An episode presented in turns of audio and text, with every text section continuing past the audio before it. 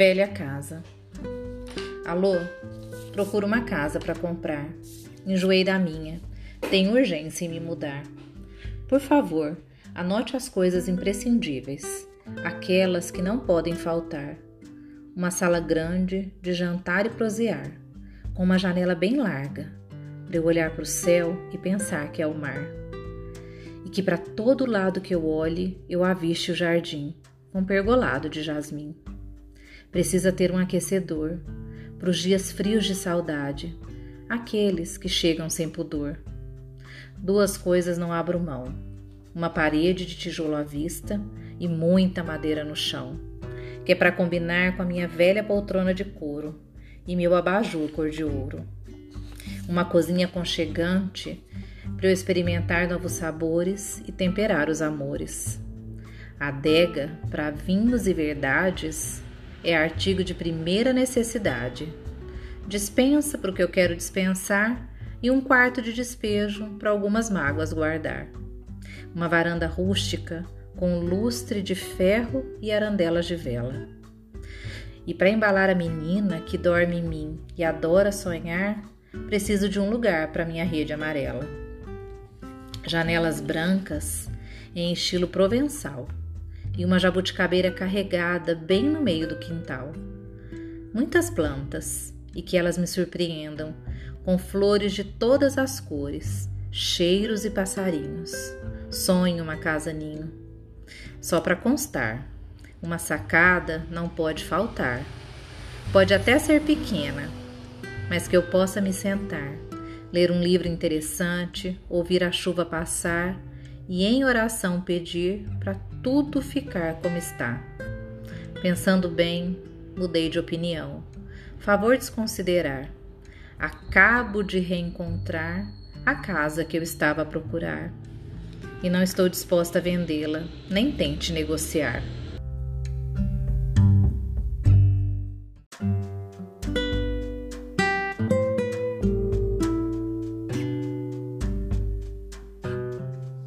Chuva de lágrimas. Olhando a chuva pela janela, acredita que todo pinguinho é dela. Se encanta com o ploc-ploc que cai, abana o rabinho e de lá não sai. Tenta entender, de orelhinhas empinadas e olhinhos arregalados, como as lágrimas que moravam nos olhos começaram a cair do telhado.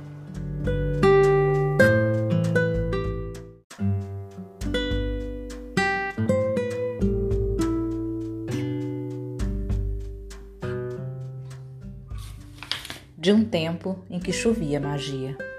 Fios transparentes, embrulhados sem papel, chegavam trazendo alegria, cheirando coisas do céu. Na sua presença éramos crianças e os pingos d'água, mel. Pequenos marinheiros de um barquinho ao léu, braços abertos em carrossel. De pés descalços me benzia. Chamava chuva, mas era magia.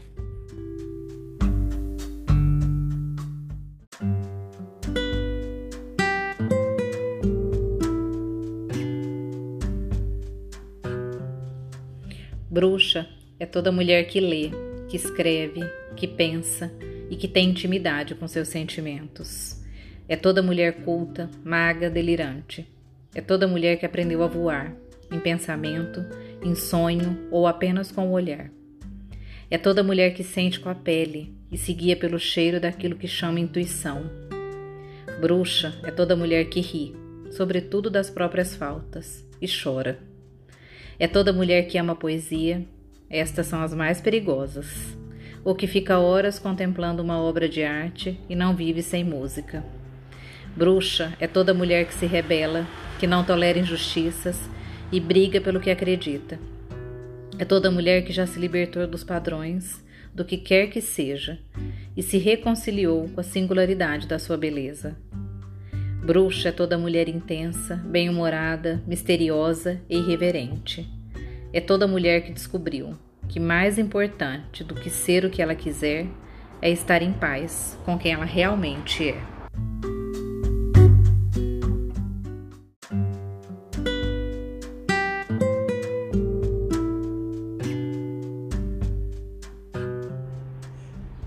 Deus vive no efêmero.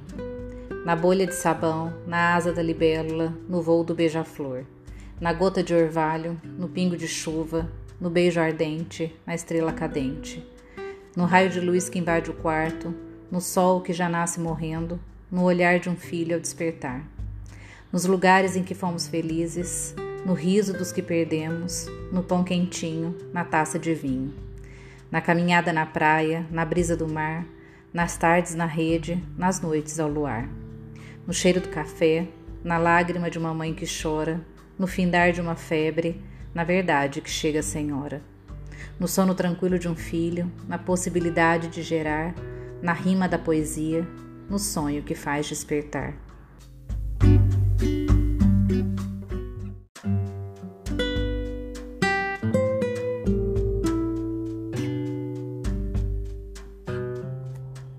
Fome. Quando eu bater na sua porta, não me dê um pedaço de pão ou um cobertor usado para servir de colchão. Não quero sua piedade ou sua mísera caridade. Quero que você me olhe nos olhos com um mínimo de dignidade. Respeite a minha luta. Afinal, somos iguais. Eu bato de porta em porta, você em janelas virtuais. Estamos famintos, ainda que a nossa fome não pareça a mesma ainda que exista um abismo entre a sua e a minha mesa.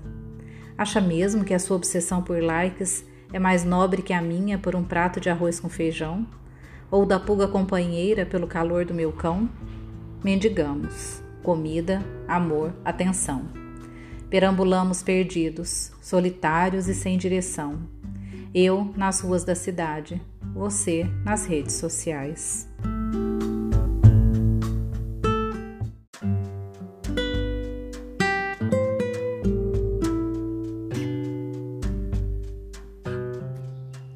Todo mundo sonha?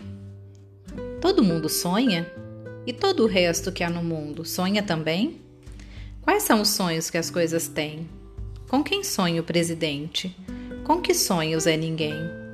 Só sonhando posso sonhar o sonho de outro alguém.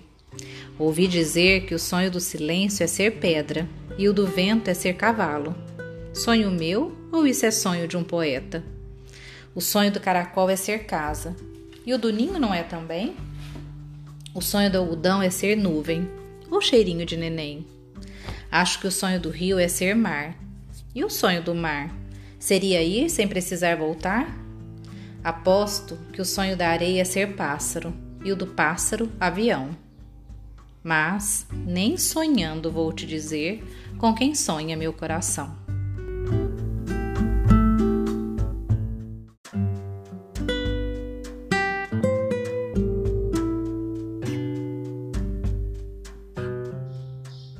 Esse é um mini conto em forma de poesia e ele se chama Meu Condomínio Literário.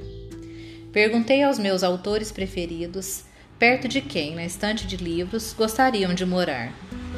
Mal sabia eu a confusão que estava prestes a arrumar. Depois de alguma discussão e muita argumentação, combinamos assim a organização. Pablo Neruda se mudou para a casa de Simone de Beauvoir, que, cansada de Sartre, planejava se vingar. Jorge Luiz Borges escolheu o quarto em que o fantasma de Kafta também insiste em morar. Rubem Alves e Manuel de Barros viraram amigos de infância. Estão sempre pelo bairro, tomando café mineiro com bolo de arroz cuiabano.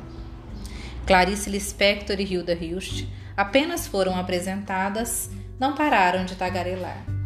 Queria ser uma traça de livro para essa conversa escutar. Ariano Suassuna se mudou para o andar onde mora Arnaldo Jabor. Espero sinceramente que essa vizinhança não acabe em dissabor. Achei muito sarcasmo no mesmo corredor. Maupassant brigou por um apartamento ao lado de Gustave Flaubert, mas não sei se devia essa proximidade permitir, pois à noite virou uma criança para Georges Duroy e Madame Bovary. Hermann Hesse escolheu Nietzsche para o quarto dividir mas não pode me ver que lamenta o fato de Jung não morar mais ali. Marta Medeiros divide o apartamento com Cris Guerra e Eliane Brum. E é de público domínio que essa é a república mais coisa pública de todo o condomínio. Isabel Allende, Danusa Leão e Caio Fernando de Abreu parecem almas de outras vidas que resolveram se encontrar. É tanta afinidade que não conseguem se desgrudar. Os poetas, por capricho do destino e da poesia, ganharam morada em outro lugar. Mário Quintana, Carlos Drummond e Adélia Prado dividem uma cobertura com vista para o mar. Machado de Assis, Gabo, Guimarães Rosa e Saramago se mudaram recentemente. Precisavam de mais ar. Foram para uma casa no campo, onde finalmente estão conseguindo descansar. Os italianos, Luigi Pirandello, Calvino e Svevo, preferiram não se misturar. Concordei, mas com uma condição. Alighieri deveria com ele se hospedar. Sendo um sujeito discreto, não iria incomodar. O síndico é Mia Couto, com seu jeito absorto de falar. E a reclamação mais constante é o da máquina de datilografar, instrumento musical que todos insistem em usar, principalmente na madrugada, quando a inspiração tem por hábito passear. E não adianta reclamar. Argumentam que o TikTok orienta os pensamentos que necessitam uma mente encontrar. Quando é dia de festa, organizam um sarau. Cada morador deixa um romance, conto ou poesia pendurados num varal. Outro dia, um vizinho do condomínio psicanalítico se aborreceu com o barulho e foi tirar satisfação. Chegou todo empinado, pronto para confusão. Não durou dez minutos a tal da indignação. Foi logo convencido por Beckett que o encontro tinha boa intenção. Degustou uma taça de vinho e uma bela poesia em forma de canção. O que há tempos intuía, confirmou com emoção. Aquele lugar abrigava um pedaço do seu coração.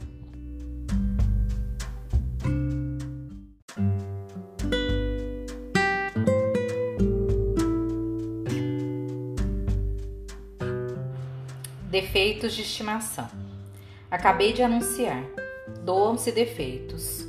Corre lá, dê uma olhada. De algum você pode gostar. Estão todos bastante usados. Isso não posso negar. Mas tem sempre quem necessite um defeito novo e não pode comprar. Se algum lhe interessar, me avise que mando entregar. Tanta gente boazinha demais, carecida de petulância, outras tão submissas, necessitam urgentemente um pouco de arrogância. A indiferença está bem gasta, mas para tempos de dor pode servir como um cobertor. Do excesso de sinceridade foi difícil me desprender, mas com tanta hipocrisia no mundo, não me restava outra coisa a fazer. Senso crítico apimentado, perfeccionismo e timidez ainda não consigo dispor. Vou guardá-los um pouco mais. Não me julguem, por favor. Só quem tem defeitos de estimação, aqueles com nome, sobrenome, marca registrada e pagamento de pensão, sabe como é difícil essa separação. Nestas horas, só queria saber quem foi o ser que resolveu que de coisas tão caras precisamos nos desfazer. Do velho paninho da infância, amigo inseparável até na hora de dormir, ou da chupeta babenta que servia só para sumir Choro engasgado, coração apertado, imperativo deixá-los ir. Terão o mesmo destino os meus defeitos de estimação. Uma parte irá a leilão, outra para doação. Resignada, não tive escolha, a não ser aceitar essa imposição, para impedir que velhas manias, cheias de avarias e já sem função, acabassem ocupando o espaço das coisas simples do coração.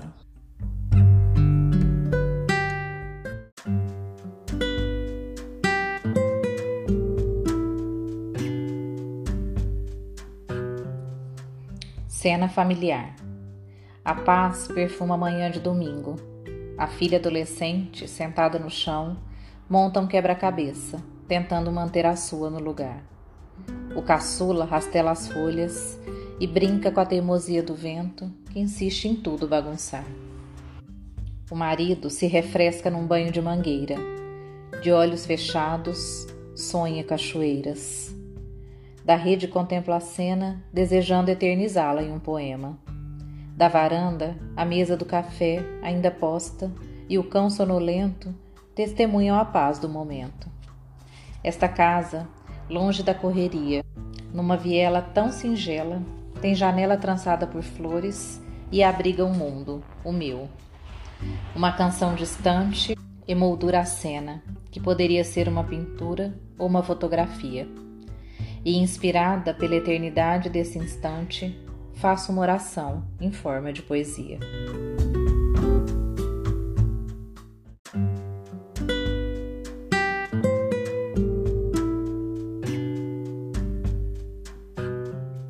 Se quiserem matar os poetas, comecem matando o vento, o mar e as libélulas. Impeçam que a chuva caia, pois costumam seus segredos a ela contar. Matem tudo que os faça sonhar. Desapareçam com as nuvens do céu, apaguem o brilho das estrelas, embarguem o sol de brilhar. Apressem-se. E se quiserem ter certeza de que não podem voltar, não permitam que a primavera aconteça.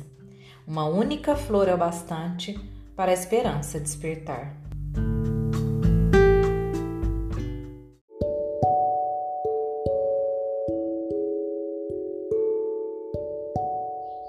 A escola.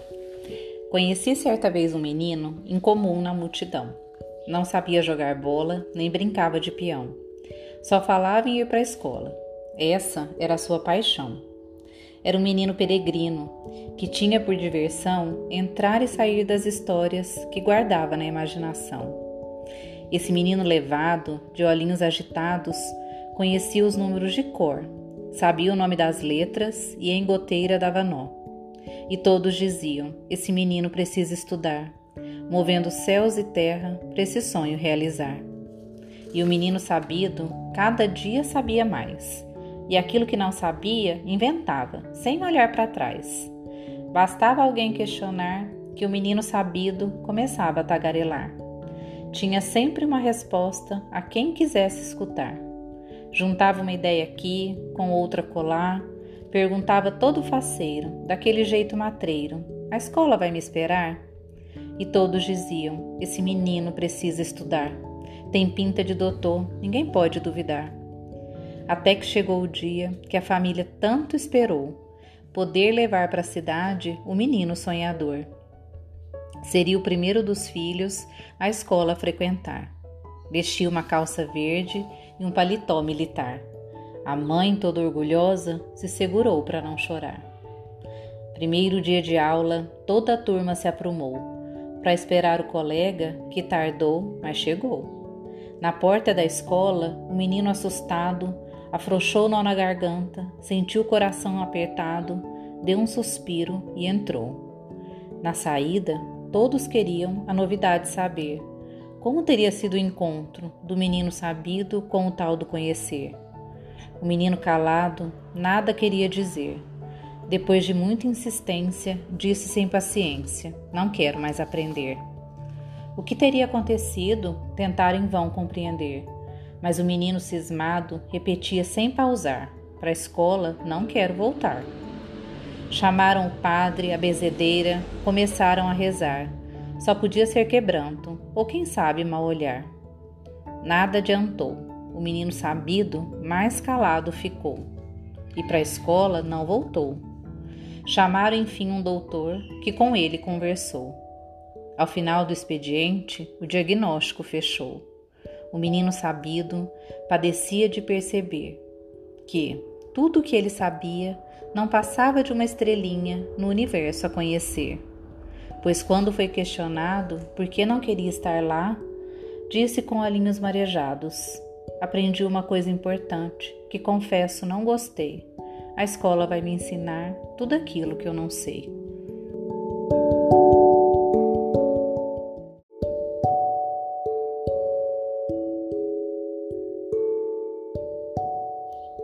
Poema empinado. Sentido: quem faz é soldado. Pau quer ser mandado. Queijo pode até ser curado.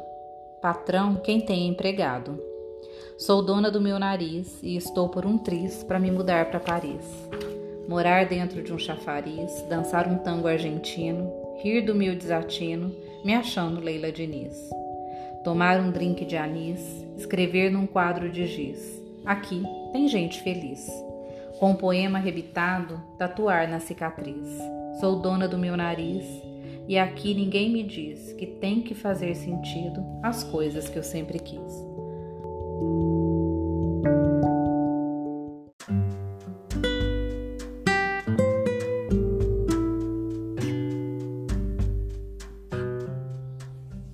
Pelo sonho.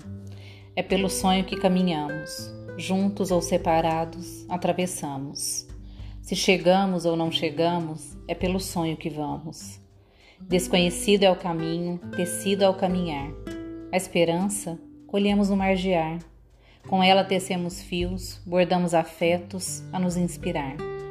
Na algibeira da alma, a fé e a gratidão, por aqueles que se deram, por aqueles que se dão. É pelo sonho que caminhamos, e pelo sonho entrelaçados, convivemos, vivemos, somos.